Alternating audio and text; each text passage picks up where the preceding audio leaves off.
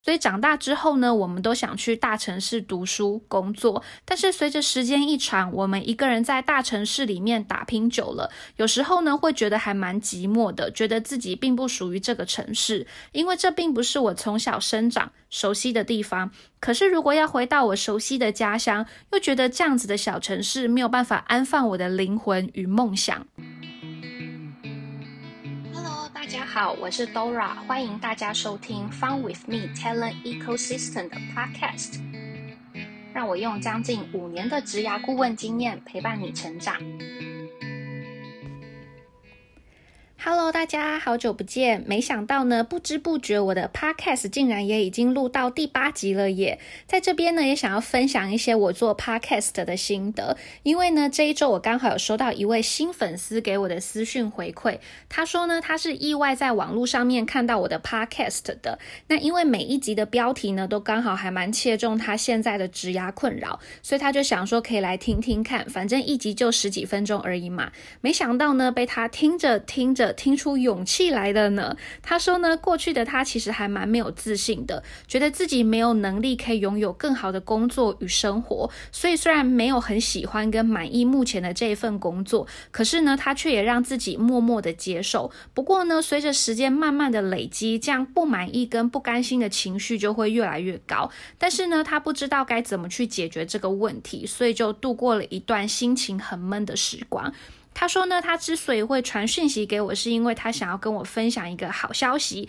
也就是呢，他获得了两个面试邀约。虽然他也知道说只是面试邀约而已，距离他成功转职其实还有很长的一段路，但是呢，他觉得获得的这两个面试邀约其实给了他一定程度的信心，所以他很感谢自己能够勇敢的跨出去，能够勇敢的去争取自己想要的生活与工作，也希望有一天呢，自己也可以去到自己向往的。城市做喜欢的工作。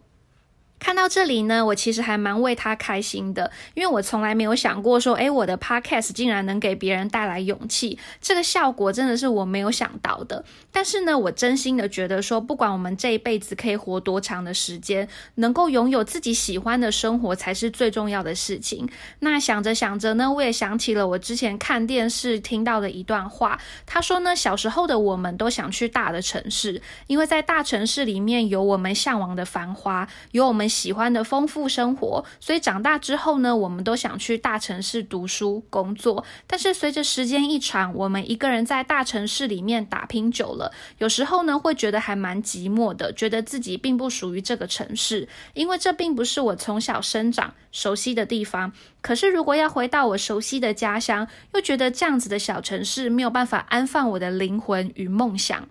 所以这样子矛盾的情绪呢，就会让我们在选择的时候产生很多负面的感受。其实我跟多数的人一样，从小呢，我也还蛮希望，就是长大之后我可以去到大的城市。所以在大学选填志愿的时候呢，我立马把前面十间学校留给台北的学校，然后跳过新竹，因为我是新竹人，然后我就直接去填台中。因为不管怎么样，反正我就是不想留在新竹，我想去其他城市生活就对了。所以呢，我十八岁的时候呢，就来到台北。生活了。结果一不小心呢，一晃眼十二年就过去了。刚来到台北的时候呢，因为我的年纪还小，心智也还不够成熟嘛，所以我当然有产生过一个人的孤独，也有过到一个新的城市一开始的一个不适应。但是呢，我还是觉得自己当初的这个选择是对的，因为我到了自己向往的城市，做喜欢的工作，过想要的生活。我从来都不觉得说我自己不属于这个城市。对我来说呢，只要能够建构自己想要的环境，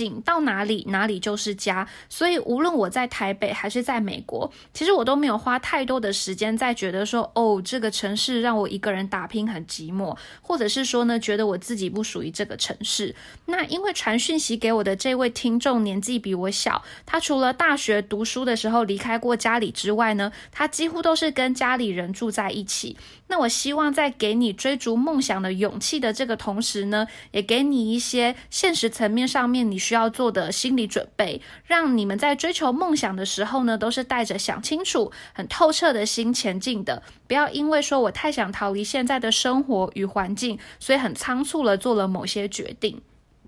那分享完我的心得之后呢，我们就要回到今天这一集的内容了。今天这一集呢，会继续回答我们之前做的这个 Q&A 贴纸。那第一题呢，要跟大家分享的就是，如果说一直都没有接到面试邀约，我该怎么克服心理的焦虑以及沮丧？那我觉得会有这一些情绪呢，其实都是很正常的。毕竟我们付出了努力嘛，所以呢，我们当然也会希望可以看到一些回报或者是成果。那但是当这些东西都没有的时候呢，我们当然会很容易产生焦虑跟沮丧的心情。那有这样子情绪的时候呢，其实也并不需要过度的责备自己，或者是说呢，在给自己更多的压力，我觉得这个时候呢，应该要适时的放松自己。放松完之后呢，再客观的回来去检视，说我是不是在哪个地方有出现错误，或者是说呢，我准备的还不够。比如说呢，是不是我现在投的这一些职缺，其实并不适合现在的我去 apply，或者是说呢，在我的履历上面，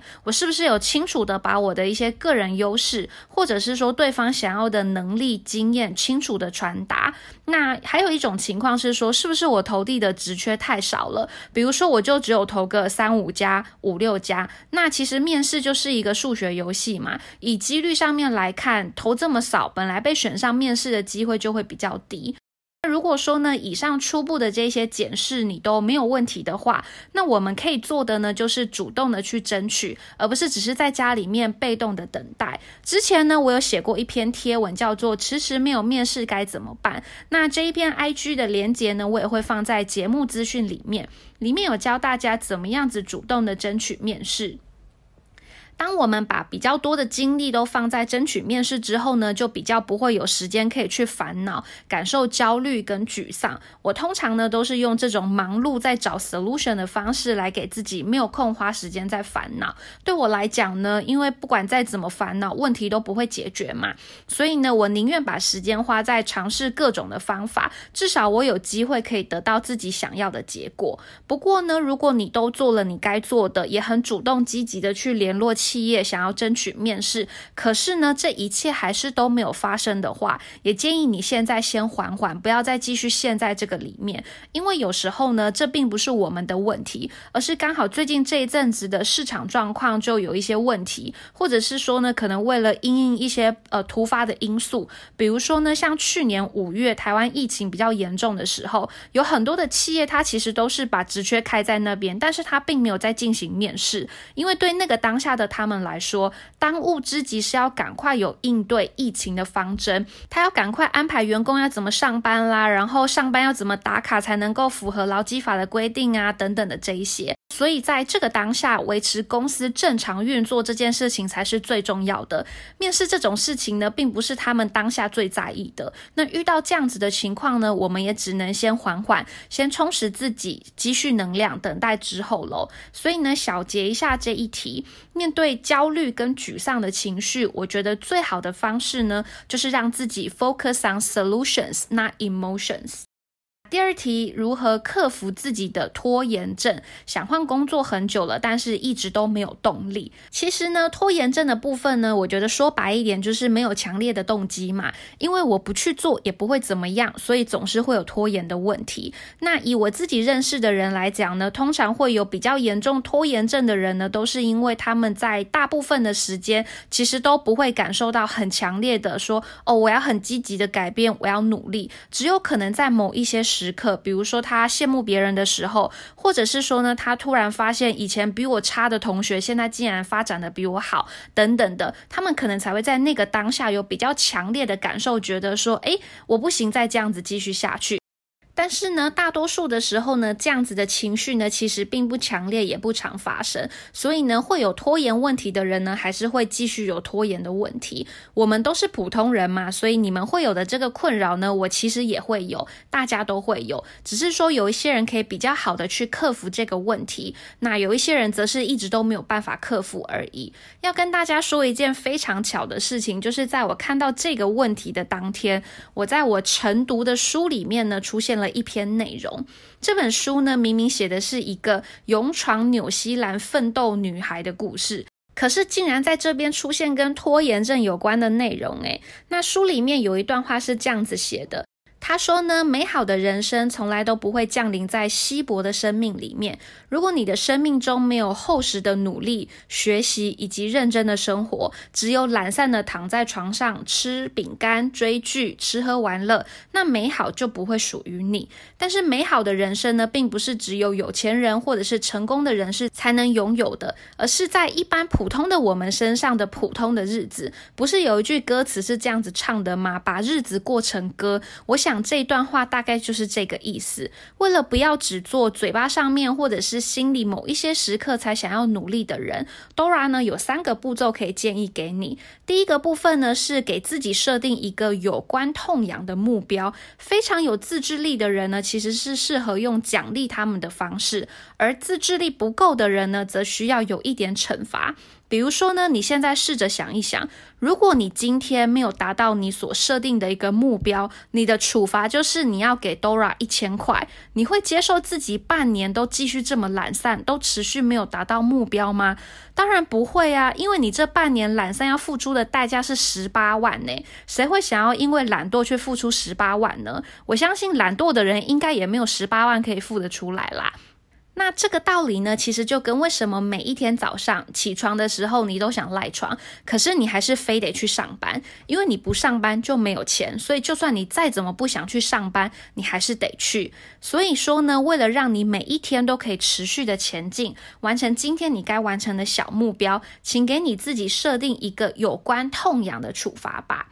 第二个步骤则是说呢，早起两个小时。有统计显示说呢，有很多成功的人士呢，他们其实是很早起床的。比如说像是特斯拉的创办人 Elon Musk，他是每天早上七点就起床；苹果的 CEO Tim Cook 是早上四点起床。我觉得这有点太疯狂了。然后，苹果的创办人 Steve Jobs 呢，则是早上六点起床。我们虽然不用像 Tim Cook 这样子，就是四点这么疯狂的就起床了，可是我们可以挑战看看六点或者是六点半。如果说呢，是以一个九点上班的上班族来看，六点起床之后，你可以安排的这个活动蛮多的，包含你可以先去运动啊，你可以煮早餐，你可以吃早餐，然后呢看一看新闻，了解一下这个世界发生了什么大事件，然后呢再安排一下。你今天上班的时候应该完成的这些事情的优先顺序，最后呢，你再很优雅的去上班，因为早起你安排了今天要完成的事情的这个优先顺序，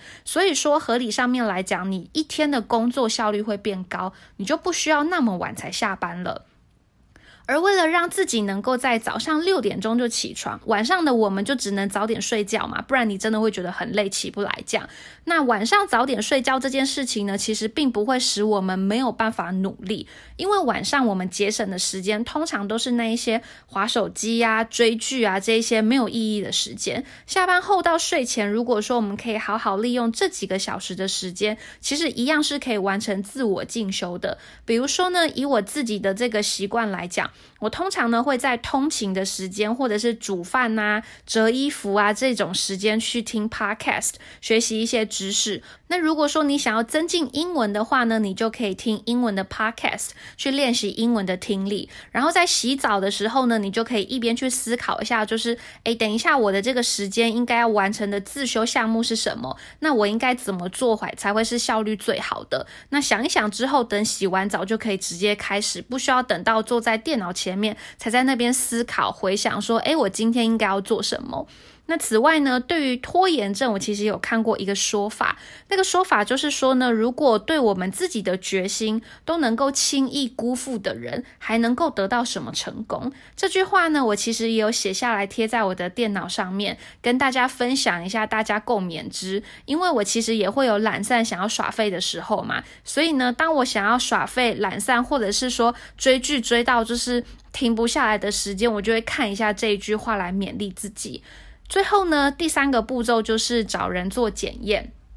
比如说呢，我们一个月会固定开一次读书会，每一个人呢都有自己要完成的部分。我自己的这一部分如果没有完成的话，可能就会影响到整个读书会的进行。所以每一个月的这个读书会呢，就会变成是我在这一个月的学习成果的一个检验方式。因为有外部的压力嘛，所以我必须要达到我们说好的目标。那除了这种检验方式之外呢，我们也可以是，比如说我报名一个考试，或者是说呢去报名职涯健检，或者是说参加一些有时效性的活动。反正呢，就是要在一段时间内你要完成某一件事情，给你一个压力。那这样子的活动其实就是可以的。我的微订阅课程呢，其实也是因为看到有很多人有这个拖延的问题而设计出来的课程。每天只有给大家安排三十分钟的功课，所以其实它并不是一个非常长的时间你做不到的。最后一周呢，会有一个一对一的咨询。如果说前面呢你没有很认真的完成这四周的作业，